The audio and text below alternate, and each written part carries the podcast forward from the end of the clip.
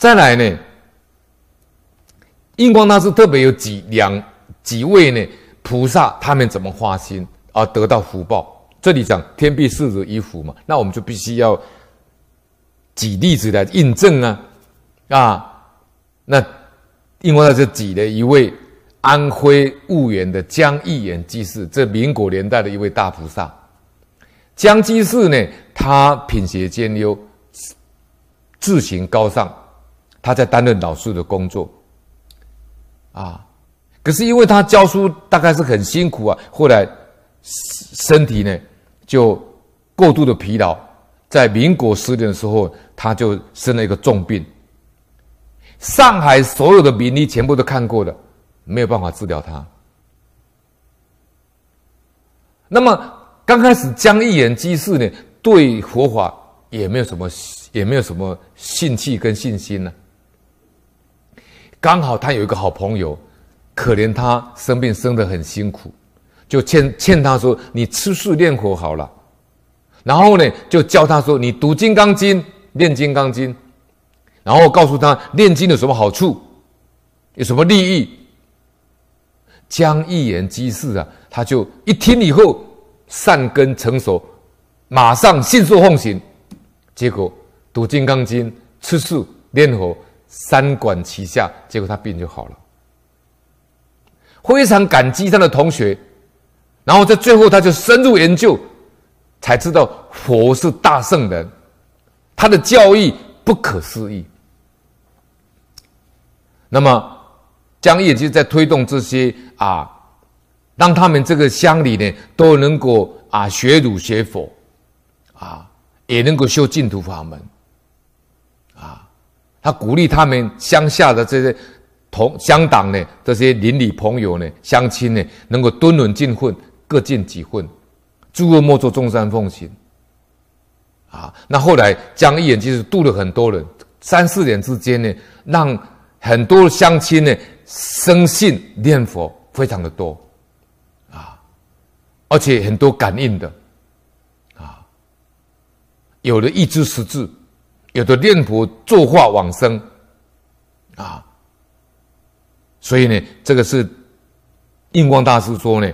这位江一眼居士就是花心持斋、持斋念佛，然后读诵《金刚经》，最后病呢不药而愈。这就是人能如我存心，天臂释如衣服。这个我在这个地方用江一言这个个案，就是发菩提心啊，他就可以得到这个福报。那么另外一个呢的个案呢，就是有一位陈小鹏居士。他是非常敏敏笃实的人，他也是读书人，在教书。他后来非常敬佩江一眼居士的修行，他就跟他学习了。然后他又觉得江一眼居士到后来学佛学得很精进，以为他这个走入这个邪教了，迷信了。啊，他想要去探讨说江一眼居士学这个佛到底是真的还是假的。所以去他家拜访，因为他心中有怀疑嘛。江一眼居士就跟他开示，啊，拿经典给他看，啊，而且非常努力的去劝导他。那么这位陈小鹏居士呢，啊，如沐春风，他也投入去研究了，也去修行了，啊，所以他们两位就大力的从。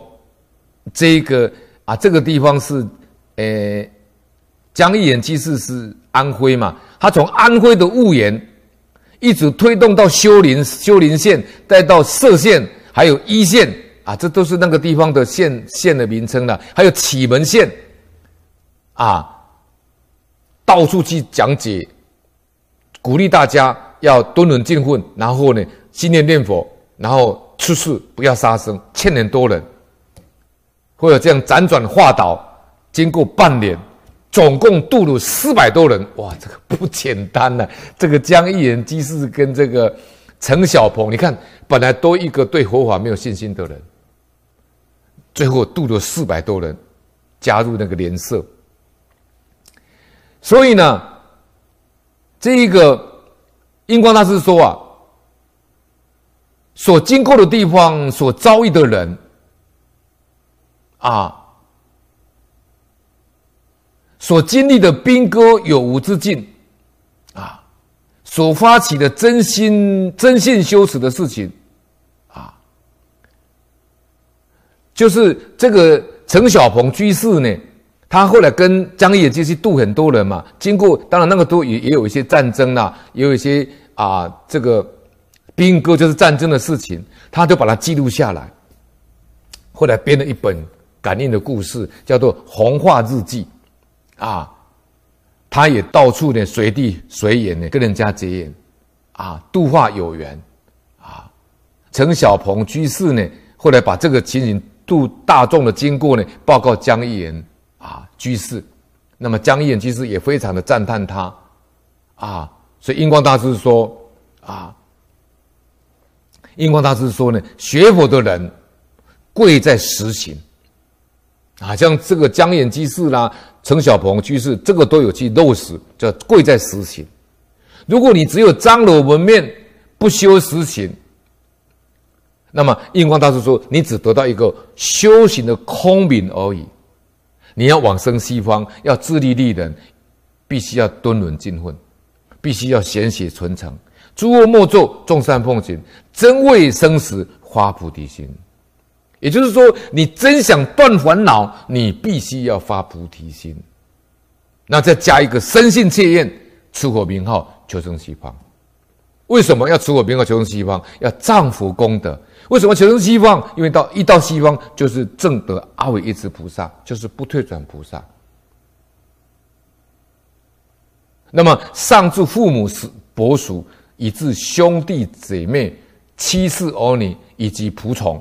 仆属就是家里的佣人，以及乡党邻里、亲戚朋友，一切认识的人，都要加以先导，加加以劝导。如果每一个人都能这样做，自然而然，大家就可以互相学习，断恶修善。这就是所谓的“以言教则颂，以身教则从”。印光大师用这句儒家的话告诉你：啊，如果你用言教来说，用嘴巴来说，有时候会产生争执，会辩论辩解；如果你做给他看，以身教则，大家会跟着你学习。就是以言教则颂，颂就是口舌纷争了啊。那么以身教，人家就会跟从你。以身教，以身作则，以身教则从。